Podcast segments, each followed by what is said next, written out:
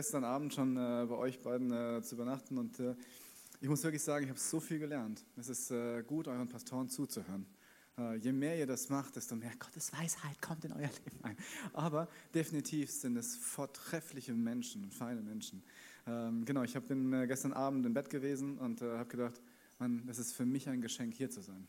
Deswegen vielen, vielen Dank für die Ehre, ähm, dass ich das machen darf. Ehre ist ja ein sehr, sehr spannendes Thema.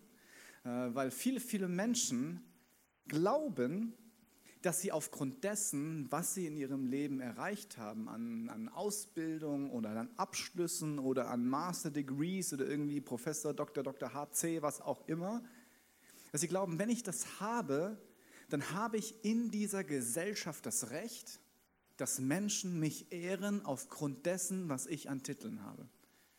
Und wir alle wissen, dass das nur sehr bedingt stimmt. Besonders weiß man das zum Beispiel bei Lehrern. Lehrer haben ja schon manchmal so diese Attitüde, diese Einstellung, hey, ich komme in die Klasse und ich bin euer Lehrer und deswegen müsst ihr mich ehren. Auch da, vielleicht hast du eine Schulkarriere hinter dir, du weißt, es gibt Lehrer, da machst du das gerne.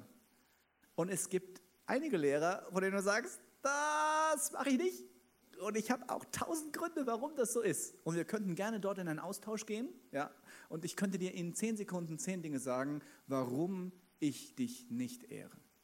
Diese Einstellung aber, gerade das Lehrer, und ich war Lehrer bis vor ein paar Jahren, dass sie, das, ja, dass sie sozusagen diesen Selbsteinschätzung haben, hey, aufgrund dessen, dass ich Lehrer bin, musst du mich ehren, ist nicht neu. Ich habe ich hab dir mal ein ähm, Zitat mitgebracht.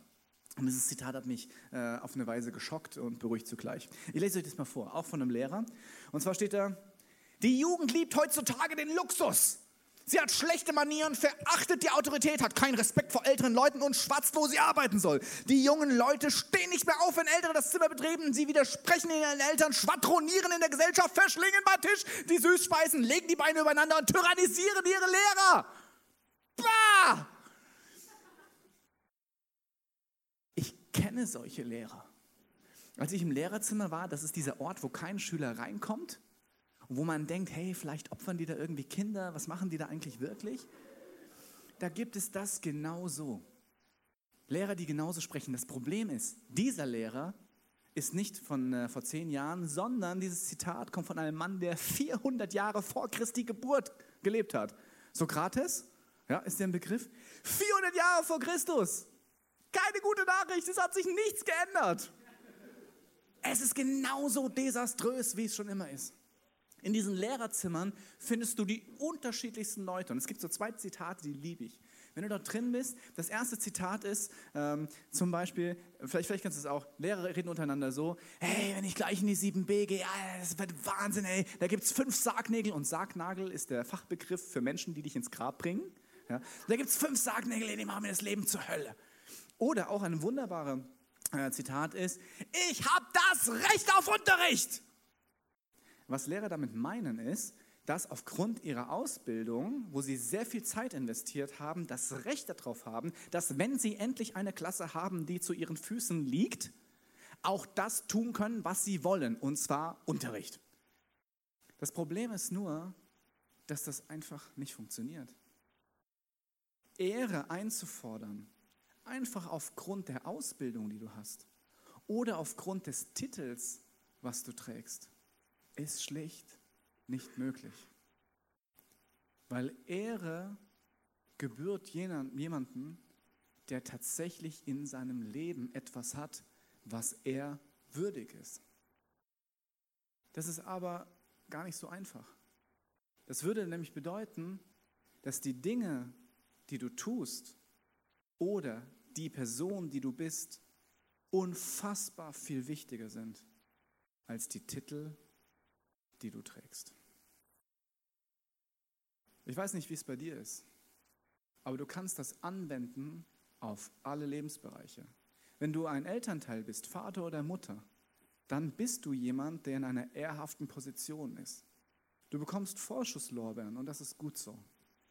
Und dann muss sich das auch auf eine Weise erweisen. Bist du ein Vater, eine Mutter, die ehrwürdig ist? Weil du von einem Wesen her bist, dass Menschen, möglicherweise deine Kinder sagen, hey, an dir sehe ich, dass ich wertvoll bin. An dir sehe ich, dass du zurücktrittst, damit ich mich entfalten kann. Ich sehe, wie du bist. Du bist treu, zuverlässig. Du bist aufrichtig. Das ehre ich an dir. Oder als Chef, vielleicht hast du das privilegierte, bisschen in einer privilegierten Situation, äh, ja, keine Ahnung, vielleicht Vorstandsvorsitzender zu sein, vielleicht auch Abteilungsleiter, vielleicht bist du auch einfach nur ein Kollege, der schon länger da ist als die anderen. Und Menschen brauchen deine Hilfe, sie sind dir anvertraut. Und dann ist die Frage, hey, weil du dich hochgearbeitet hast, bist du in einer Position und bist sozusagen Chief Master Pro of the Universe?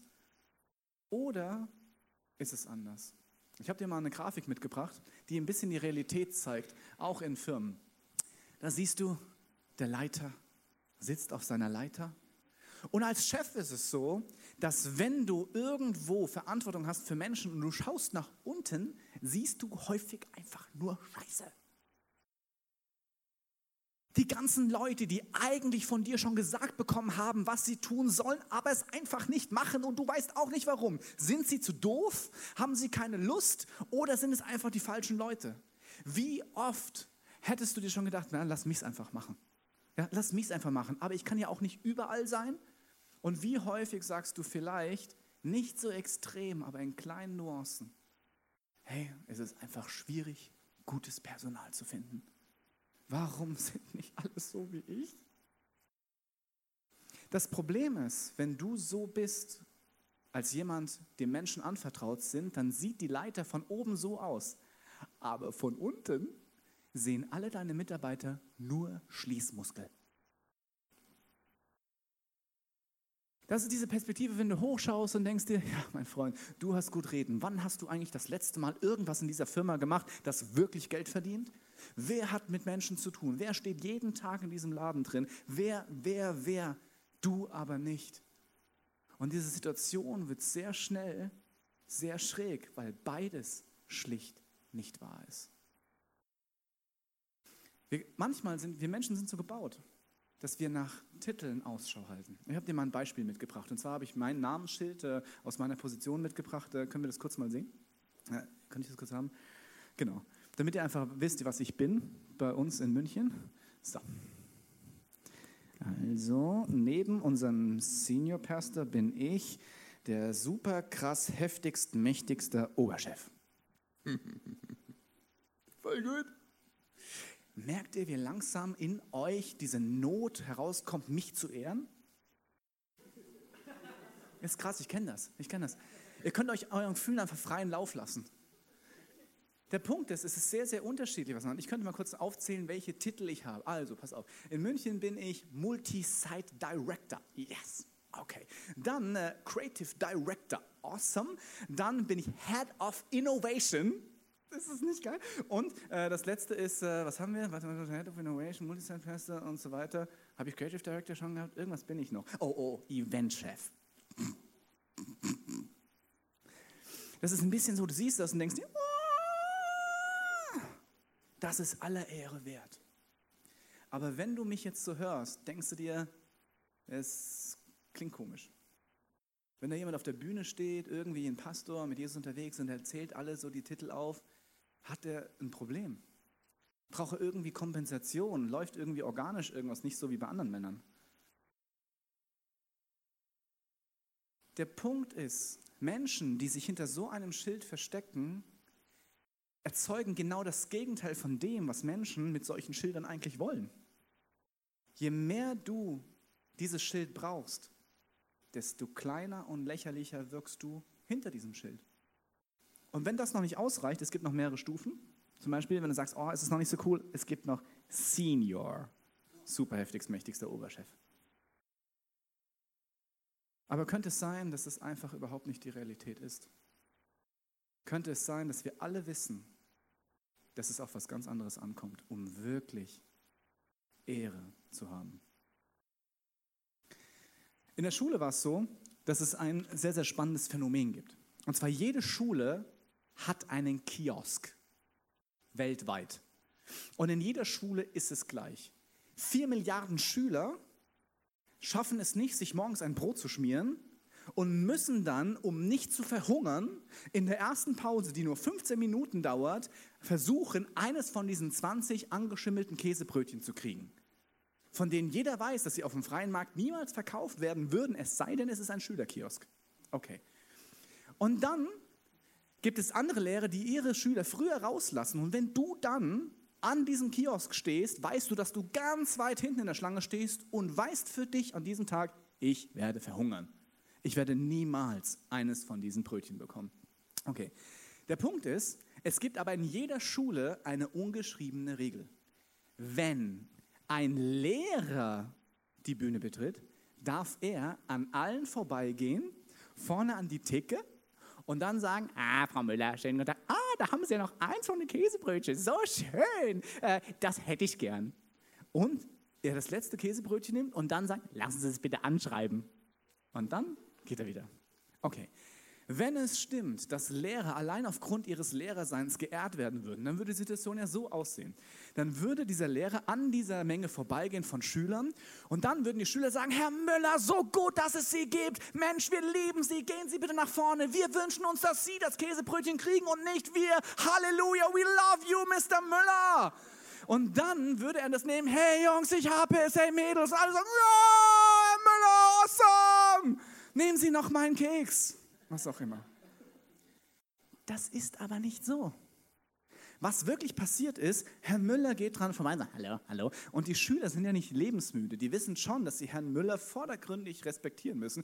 Und dann sagen die, hallo, Herr Müller. Und während er vorbeigeht, siehst du die hinteren Schüler in der Reihe schon sagen, ah, dieser Fettsack, dieser scheiß.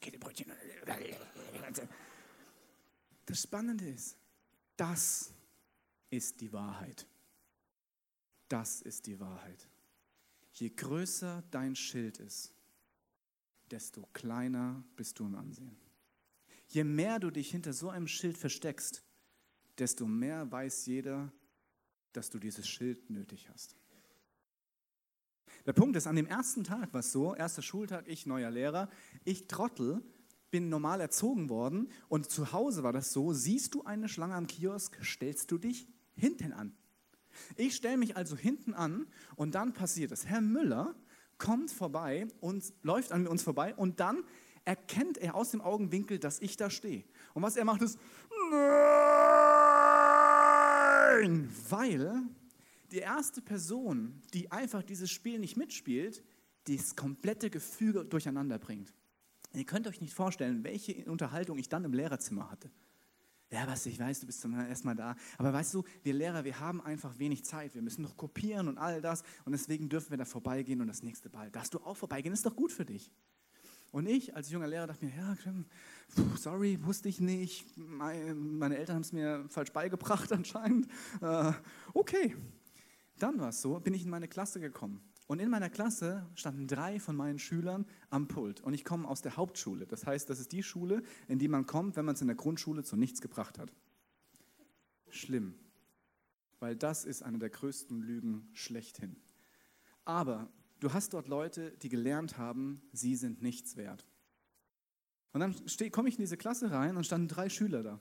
Und dann sagt der erste Schüler, hey Bruder, ich habe mal eine Frage. Und ich sage, ja Mensch, was hast du denn für eine Frage?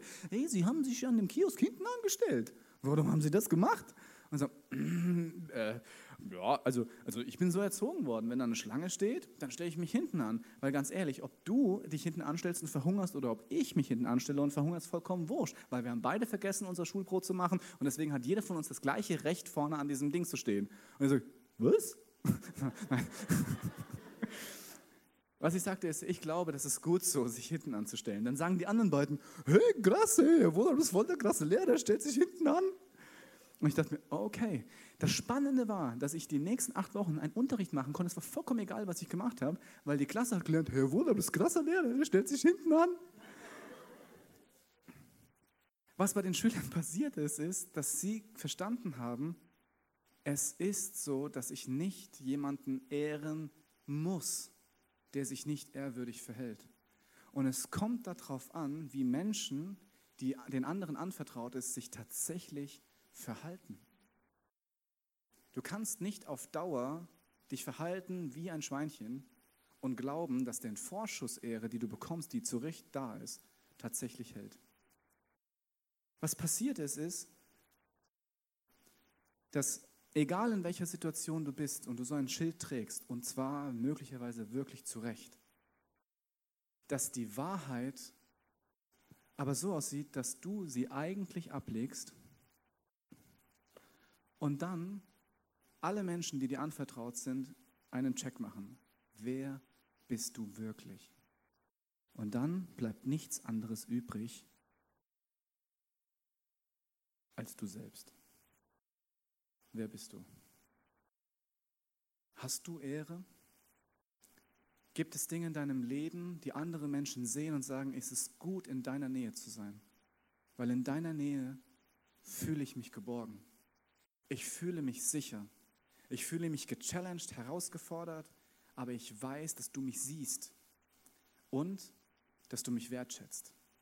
Deswegen bin ich dir gerne anvertraut, weil du in meinem Leben ein Segen bist. Du, nicht dein Titel.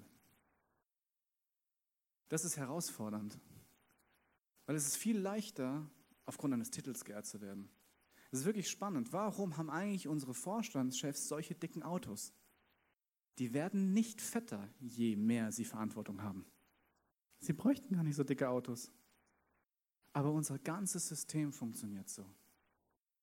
Es kommt auf deine Rolle an und nicht auf dein Herz. Aber es stimmt nicht. Es kommt auf dein Herz an. Und die Frage, ob dein Herz groß genug ist, die Rolle auszufüllen. Das ist kein fremdes Beispiel. Und es ist überall gleich. Die Jünger von Jesus haben genau das gleiche Problem. Wir sitzen eines Abends anscheinend am Lagerfeuer und dann fängt der Erste an, eine Frage zu stellen.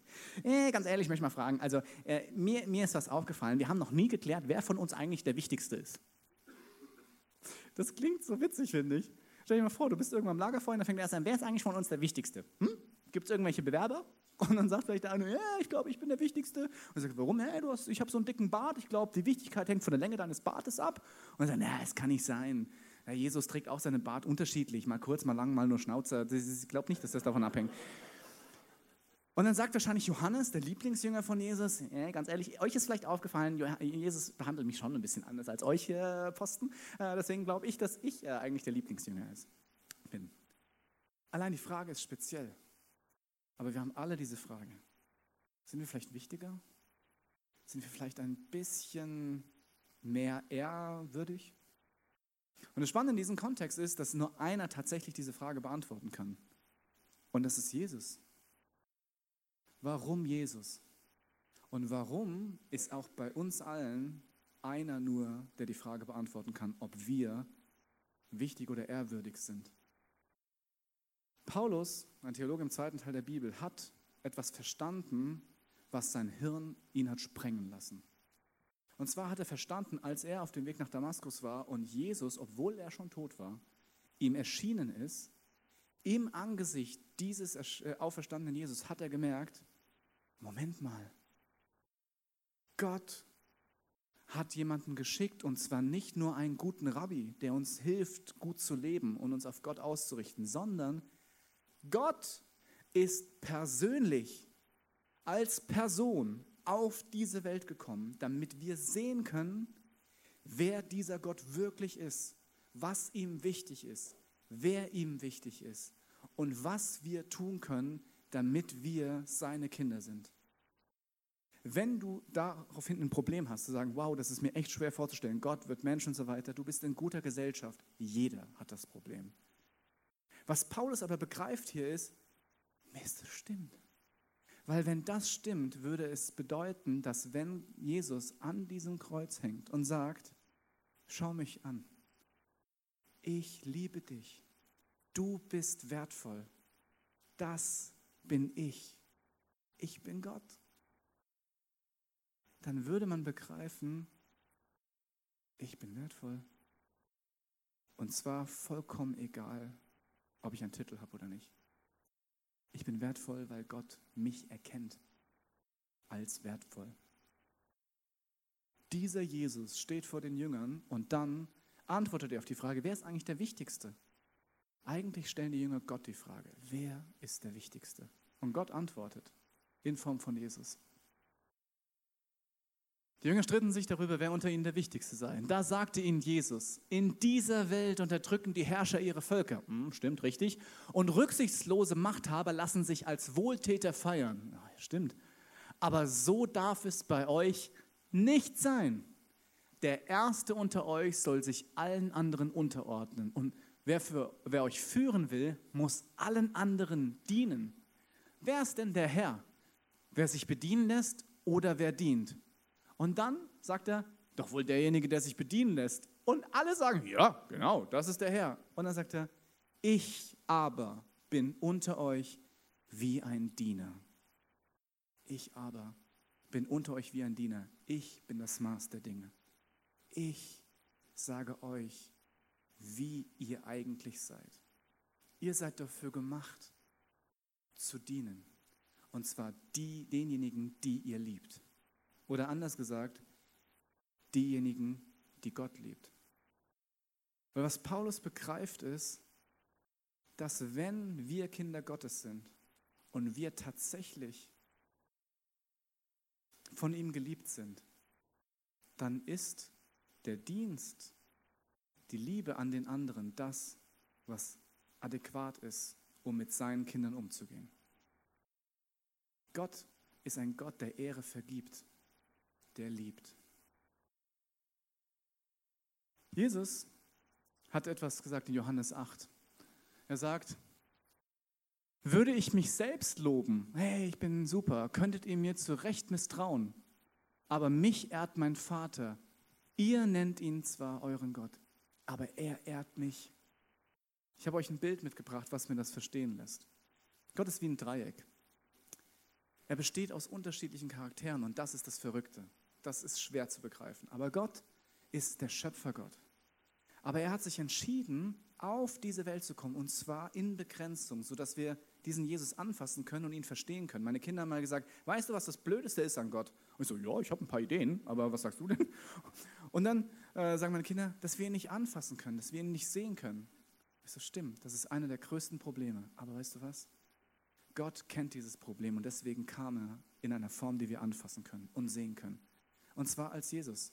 Und er kommt als Jesus und als Jesus sich taufen lässt, sagt dieser Gott, das ist mein geliebter Sohn. Oder auf, oben auf dem Berg bei der Verklärung, das ist mein geliebter Sohn, folgt ihm nach. Er ist wie ich, wir sind eins. Gott ehrt diesen Jesus. Und als Jesus, kurz bevor er geht, sagte, hey, ich bin jemand, der ist gut für euch, aber es ist so gut, dass ich gehe, weil ich werde euch jemanden schicken, der noch besser ist als ich. Den Heiligen Geist, er wird in euch wohnen. Ehrt ihn, er ist eigentlich, he's the man. Er ist die Person, die ihr wirklich braucht. Und der Heilige Geist sagt, mit all den Gaben, die ich euch ausstatte, das tue ich nur, damit ihr Gott ehren könnt. Es geht nicht um mich, es geht um Gott. Und Gott sagt, hey, nein, es geht um Jesus. Und Jesus sagt, nein, nein, nein, nein, es geht um den Heiligen Geist. Und Gott sagt, nein, nein, nein, es geht um Gott und so weiter. Der Punkt ist, Gott ist selbst ehregebend. Und was Gott tut, indem er dort am Kreuz hängt, er sagt, er gibt dir Ehre. Er kniet vor dir und sagt, schau mich an. Ich tue alles, damit du verstehst, dass ich dich liebe. Und dass du nichts tun kannst, damit ich dich nicht liebe. Das ist krass, weil es bedeutet, dass ich vor Gott stehen kann und sagen kann, mein Name reicht. Ich muss nicht mich größer machen, als ich bin. 1,70 Meter reichen. Es ist okay, dass ich Fehler habe. Du meinst, ich müsste einfach nur so werden, wie ich wirklich bin, ohne diese ganzen Gefängnisse, ohne die Angst, dass ich zu kurz komme, ohne all das? Das wäre zu schön, um wahr zu sein. Aber was passiert ist, wenn du dich nicht mehr um dich selbst drehst und anfängst, andere zu sehen als das, was sie sind, sie zu ehren als die geliebten Kinder von Gott, dann fängst du an, so zu werden, wie du eigentlich bist. Du bist kein Ego-Monster sondern du bist dafür designt, Ehre zu geben, zu segnen und in diesem Segnen selbst zu werden. Das ist ein spannendes Konzept. Aber es gab eine Situation, das hat mir gezeigt, was es bedeutet, wirklich zu ehren. Und zwar die Menschen, die dir anvertraut sind. Meine Tochter, äh, ich habe drei Kinder, der Leon ist zehn, die Hanna ist acht und äh, die Marie ist zwei Jahre alt. Und äh, die Hanna, meine mittlere, ist jetzt in der zweiten Klasse und als sie in der ersten Klasse war, hat äh, das Land Bayern etwas Neues eingeführt. Und zwar, dass du kein Halbjahreszeugnis mehr in der Form bekommst, sondern dass du wie in der Wirtschaft eine Mid-Year Career Discussion hast. Also das heißt, du musst dich vorher selbst einschätzen und dann bekommst du ein Feedbackgespräch von deiner Lehrerin. Und das Spezielle daran ist, ist, dass du als Elternteil nicht mehr Gegenstand dieses Gesprächs bist. Du bist zwar eingeladen, darfst dann in der letzten Reihe Platz nehmen. Vorne sitzt deine Tochter mit der Lehrerin. Du bekommst eine Tüte Popcorn, damit du auch die Klappe hältst. Und dann sitzt du dann da hinten, also ohne Popcorn, aber du sitzt dort hinten und hörst zu, wie die Lehrerin über deine Tochter spricht und mit dir spricht. Die Lehrerin von meiner Tochter heißt Frau Fitztum. Ich finde, alle Grundschullehrerinnen haben süße Namen. Sie ist Frau Fitztum. Okay. Und Frau Fitztum fängt an, mit meiner Tochter zu sprechen, sagt, Hanna, und wir sitzen nur, genau, Hanna, ich möchte dir einfach sagen, es ist so ein Privileg, dass du in meiner Klasse bist. Und wir als Eltern. Und dann sagt sie, schau, ich habe dich beobachtet, wie du mit anderen Kindern umgehst. Und ich liebe es, wie du ihnen hilfst, äh, besser zu werden. Ich liebe es, wie du, wie du Streit äh, schlichtest, all das. Und so, Okay. Und dann sagt sie, schau, und was ich einfach so mag an dir, du bist so ein aufgeschlossenes, freches Ding. Und so. Und dann äh, hat, sie, hat sie ihr Feedbackbogen durchgeschaut und dann hat die Hanna sich in einem Punkt, weißt du, Doppeldaumen, Daumen, äh, quer, so Smiley, nicht ohne Lachen und dann und so weiter und dann runter. Und sie hat sich bei einem Punkt äh, mit so einem mm, äh, Smiley eingeschätzt. Und dann fragt Frau Fitztum, äh, schau mal, Hanna, du hast dich dort so eingeschätzt. Warum denn so? Und dann sagt die Hanna, ja, weil, hm, und so. Und dann sagt sie, und dann nimmt sie ihr Blatt und dreht es um und sagt, schau mal, wie ich dich sehe. Und dann war auf jedem einzelnen Item Doppeldaumen. Und wir sind so, oh Gott, ich liebe Frau Fitztum. Natürlich nur platonisch, aber ich habe gelernt, was es heißt, wenn jemand anderes dein Kind ehrt. Das ist für ein Elternteil das Abgefahrenste, was es gibt. Es hat in mir etwas ausgelöst, was mich neu hat verstehen lassen, was es bedeutet, wenn ich es begreife, dass ich mich nicht um mich selbst drehen muss, weil ich bin schon geliebt. Was wäre, wenn ich die, die mir anvertraut sind, ehren würde? Gott würde es Minimum genauso lieben, wie ich es liebe, dass Frau Fitztum meine Tochter ehrt. Das ist das, von dem Gott sagt, sprich Wahrheit aus und es wird mein Reich bauen. Krass. Der Punkt ist aber, häufig machen wir das nicht. Und ich glaube, manchmal wissen wir einfach nicht, wie es geht. Und manchmal denke ich mir auch, möchten wir es auch gar nicht. Wie könnte es gehen? Als ich Frau Fitztum zugeschaut habe, dachte ich mir, es ist eigentlich simpel, oder? Der erste Punkt ist, wie man andere Menschen ehren kann, die einem anvertraut sind, sei aufmerksam. Du müsstest, du könntest aufhören, um dich selbst zu drehen, im Wissen, dass alles okay ist für dich. Du bist versorgt. Und dann anfangen, die anderen anzuschauen, während sie Dinge tun, während sie sind.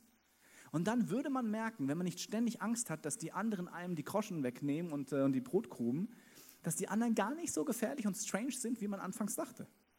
Dass wenn man Zeit mit Menschen verbringt, man plötzlich begreift, warum Gott sie so sehr liebt. Und wenn man Dinge entdeckt, von denen man weiß, hey, da bist du so liebenswert, was wäre, wenn du es einfach aussprechen würdest? Wenn du es einfach sagen würdest, es würde Wahrheit passieren.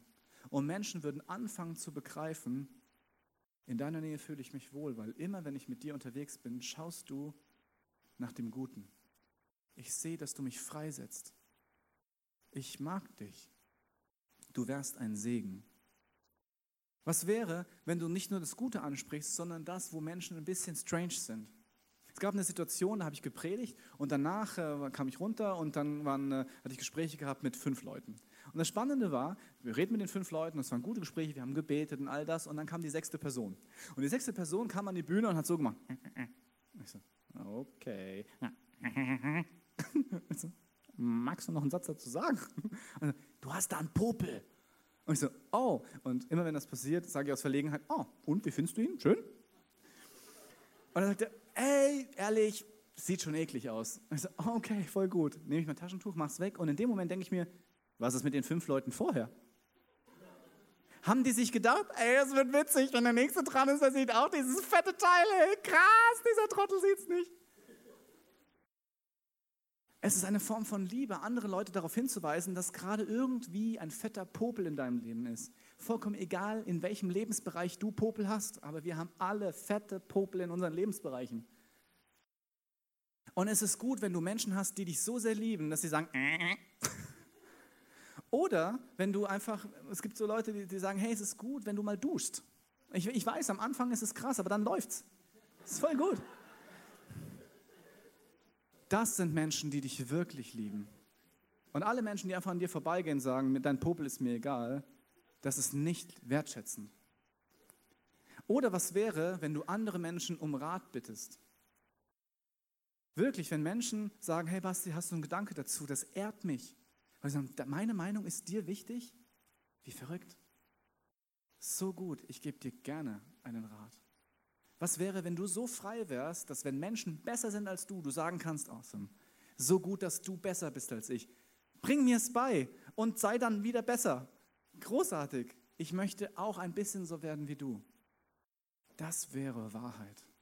Das wäre Freiheit. Und nicht, oh Mist, die Person ist besser als ich, die wird mich zerstören, ich werde sterben, ich kriege niemals ein Käsebrötchen, was auch immer. Loben, aufmerksam sein, einfach wahrnehmen, Menschen in einem Licht darstellen lassen, die wahr sind, wird dein Umfeld ändern. Und dann stimmt es, wenn Jesus sagt, schau mich an. Da, wo ich bin, ist das Reich Gottes schon angebrochen. Das Paradies ist schon da. Freiheit, Wahrheit ist schon da. Und ich beauftrage dich, folge mir nach. Du bist Licht, du bist Salz. Wo du anfängst, so zu handeln, wird in dieser Situation Freiheit sein. Fesseln werden gesprengt werden und die Menschen in deiner Nähe begreifen, dass Gott sie liebt. Durch dich. Wenn jemand dir anvertraut ist, deine Kinder, deine Kollegen, deine Mitarbeiter in der Church, wo auch immer, hast du Macht in deine Hand bekommen. Dein Wort zählt.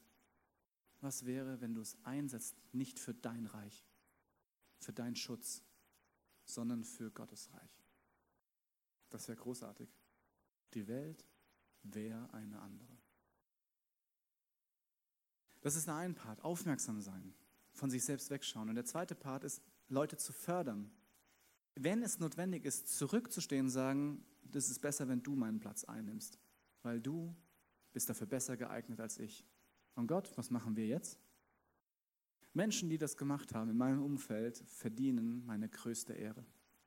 Menschen, die aus Pastorenpasten zurücktreten, weil der andere von Gott dort berufen ist. Menschen, die Bereiche zurückgeben und sagen, ich habe jemanden gefunden, der ist besser als ich. Ich weiß noch nicht, was ich mache, aber es ist wichtig, dass die Person es macht. Das ist groß. Aber das ist auch nicht selbstverständlich. Ich habe dir eine Geschichte mitgebracht, und zwar auch aus dem zweiten Teil der Bibel, Apostelgeschichte, wo Barnabas und Paulus ihre erste Missionsreise machen. Und weil sie ihre erste Missionsreise machen, wollen sie es halt auch verdammt gut machen. Und deswegen sagt Barnabas, hey, ich habe voll die gute Idee, ich bringe jemanden mit. Und Barnabas sagt, hey, lass uns doch einfach den Markus mitnehmen. Und Paulus sagt einfach, yeah! Paulus ist so hyper. Er sagt, was für eine gute Idee. Markus ist, glaube ich, der genau der richtige Typ dafür. Aber das Problem ist, Markus bekommt auf dieser Missionsreise Angst und muss sie abbrechen und Paulus ist ziemlich gelangweilt von Markus. Mhm. Barnabas sagt, hey, das ist für uns alle die erste Missionsreise, auch für Markus. Der Mann hat doch wirklich Potenzial. Mhm. Paulus sagt aber, nein, ganz ehrlich, mein Freund, er hat sich nicht bewiesen, es ist ein Weichei. Ja, Barnabas sagt, hey, aber nein, bei der nächsten Missionsreise, ich sag's dir, Paulus, wie es ist, ich nehme ihn wieder mit. Yeah. Paulus wird vollkommen wütend und flippt aus. Barnabas sagt, okay. Mhm. Und Paulus macht. Und Barnabas sagt, okay, mein Freund, ich sehe halt eben Potenzial, was du nicht siehst. Und Paulus sagt, come on, was für ein Potenzial. What? Und was dann passiert, ist sehr spannend. Die Bibel sagt gar nichts mehr darüber. Der Streit bleibt einfach in der Schwebe. Spannend ist aber, ein paar Bücher später äh, Paulus ist mittlerweile im Gefängnis, schreibt er einen Brief. Und in diesem Brief bittet er, dass Markus zu ihm kommt, weil er sagt, wenn Markus an meiner Seite ist, dann wird mir auch nichts mehr geschehen. Markus ist so ein Top-Typ. Mhm. Was ist passiert? Wenn es nach Paulus gegangen äh, wäre, und vielleicht kennst du Paulus ein bisschen näher, Paulus ist nicht immer freundlich. Da hat er gesagt, ganz ehrlich, ich bin so ein All-In-Typ. Ich will, dass Jesus gewinnt. So einen Markus brauche ich nicht, wenn der so ein Weichei ist. Aber anscheinend hat Paulus einen krassen Step gemacht. Ich schätze, er hat mit Gott gesprochen. Und er sagt, okay, pass auf, dieser Markus. Barnabas ist von ihm überzeugt. Was meinst du? Und ich schätze, Gott hat so geantwortet, Paulus, halt mal die Bälle flach. Der Markus ist echt ein Top-Typ. Ich kann ihn noch gut gebrauchen. Mein Wunsch ist, dass er tatsächlich nicht von dir limitiert ist. Und Paulus ist Gott wichtiger als sein eigenes Reich. Und deswegen hat er angefangen, wahrscheinlich Markus kennenzulernen, weil Markus ist derjenige, der nach das Evangelium schreibt. Ist schon ein Top-Typ. Was wäre, wenn Paulus gesagt hat, Barnabas, ganz ehrlich, den sehe ich nie wieder? Er hätte ihn limitiert. Könnte es sein, dass wir, die den Menschen anvertraut sind, eine Verantwortung haben? Und zwar, dass wir die Titel, die wir tragen, annehmen aus Ehre, aber wissen, dass diese Titel nichts sind, wenn wir sie mit unserem Herz nicht auffüllen können. Das ist Schall und Rauch. It's all about the person. Es geht um dich. Im ersten Teil der Bibel gibt es eine Stelle, die hat große Auswirkungen auf uns alle. Und zwar geht es da um Aaron. Aaron ist die, Aaron und seine Familie sind die Priester. Und Priester sind Menschen, die zwischen Gott und anderen Menschen vermitteln, sind Botschafter. Und Gott hat eine genaue Vorstellung davon, wie seine Botschafter sein sollen. Jesus ist auch ein Botschafter. Du auch. Gott sagt folgendes: Sag Aaron und seinen Söhnen, sie sollen die Israeliten mit diesen Worten segnen. Achtung, der Herr segne dich und bewahre dich. Der Herr wende sich dir in Liebe zu und zeige dir sein Erbarmen. Der Herr sei dir nah und gebe dir Frieden. So sollen sie in meinem Namen zu den Israeliten sprechen und ich selbst werde mein Volk dann segnen. Wenn man das so liest, dann kriegt man den Punkt gar nicht. Gott sagt nicht zu Aaron und seiner Sippe, ich sage, ihr seid jetzt die Top-Priester. Ihr seid die Granaten. Alle sollen euch ehren. Das wäre mir ganz wichtig. Sondern Gottes Denken ist vollkommen anders. Er sagt, Aaron, du bist dafür da, die anderen zu segnen. Fang du an, Wahrheit in ihr Leben zu sprechen. Fang du an, ein Beispiel dafür zu sein, wer ich bin. Dann bist du mein Botschafter. An dir werden sie sehen, wer ich bin. Als Jesus gesagt hat, hey, folge mir nach, ist eigentlich sein Text, an mir sehen sie, wer er ist, an dir werden sie es aussehen. Und dann sagt er, wenn du das machst, wenn du ein Segen bist für dein Umfeld, darf ich den Text nochmal haben? Wenn du das machst, wenn du ein Segen bist, dann werde ich selbst mein Volk segnen. Was wäre, wenn du viel mehr Macht hättest, als du denkst? Was wäre, wenn es Jesus ernst meinte, als er sagte, du bist mein Nachfolger, folge mir nach. Ich schicke dir jemanden, der dir hilft dabei. Diesen Heiligen Geist, der in dir wohnt, der dir die Wahrheit sagt über diese Welt, über deine Kinder, deine Mitarbeiter, über deine Kollegen, die dich brauchen. Und was wäre, wenn du schon versorgt wärst? Wenn du einfach dastehen könntest und sagst, mir ist der Titel egal. Ich bin Sebastian Christoph Wohl, geboren in Wiesbaden ich bin jetzt hier und an mir wirst du sehen, wer dieser Gott ist. Du glaubst, keiner liebt dich, ich bin der Beweis. Ich liebe dich. Und wenn die Person dann fragt, warum, es ist einfach. Wenn man anfängt, Zeit mit dir zu verbringen, findet man tausende Punkte, warum es wert ist, für dich zu sterben. Seitdem ich Kinder habe, habe ich begriffen, dass man es nicht mehr hohl sagen muss. Ich würde für dich sterben. Ich würde es wirklich. Ich würde für meine Kinder sterben. Ich würde für meine Frau sterben. Und mittlerweile würde ich sogar sagen, ich würde für Gottes Kinder sterben, wenn es notwendig ist. Warum? Weil Gott sie so sehr liebt und ich verstehe ihn so gut. Ihr seid wertvoll. Ihr seid es wert, dass jeder euch dient. Was ich machen möchte, ist einfach beten. Weil ich möchte, dass du heute die freie Chance hast zu entscheiden, was heute dran ist. Vielleicht ist es heute zum ersten Mal dran, dein Schild abzulegen und zu wissen, dass dieser Gott real ist, dass er dich liebt und dass du nicht mehr sein musst als du selbst. Und wenn du dann anfangen kannst, das anzunehmen, dann beginnt Freiheit. Freiheit von den Gefängnissen, von Angst, nicht versorgt zu sein. Und vielleicht hast du das erlebt, aber du hast es vergessen. Heute ist ein guter Tag, neu aufzustehen. Und vielleicht sagst du, ja, ich möchte schon ein Segen sein. Dann mach es. Dann mach es. Hol dir von Gott ab, was segnenswert ist Jesus, du siehst, du siehst uns alle hier und du siehst, dass wir eigentlich so sind wie du, aber uns so viele Gedanken davon abhalten, einfach aufzustehen und zu sagen, wir gehören zu deiner Familie, Vater. Wir haben deine DNA, all deine Kinder, wir lieben sie. An mir sollen sie sehen, wie du bist, weil du hast mir gezeigt, dass ich frei sein kann in deiner Gegenwart. Und deswegen möchte ich es allen anderen auch zeigen. Kommt zu mir, kommt in meine Nähe, ich schütze euch. Ich zeige euch, was Liebe bewirken kann. Und ich danke dir, dass du uns heute dieses Angebot schenkst. So bist du, nimm es an, nimm dein Erbe an, steh auf und fang an, in Freiheit zu leben. Und danke dir, dass du ans Herz klopfst. Von jedem Einzelnen hier, dass du sagst, willst du? Dann komm mit.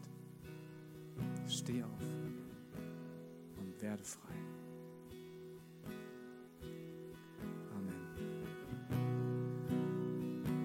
Es kann sein, dass es für dich gut ist, äh, dass du heute das Abendmahl nimmst. Das Abendmahl hat Jesus eingesetzt als Zeichen dafür, dass wenn wir es essen, dass wir seine Identität annehmen, dass wir es aufnehmen, dass wir sagen, das, was du gemacht hast, ich nehme es an für mein Leben. Ich merke, dass ich geliebt bin. Und indem du es isst, ist es in dir. Und es zeigt, du bist genauso wie Jesus. Du trägst diesen Heiligen Geist in dir. Du bist dieser Botschafter. Und dann könnte es sein, dass dein Leben einen Unterschied macht.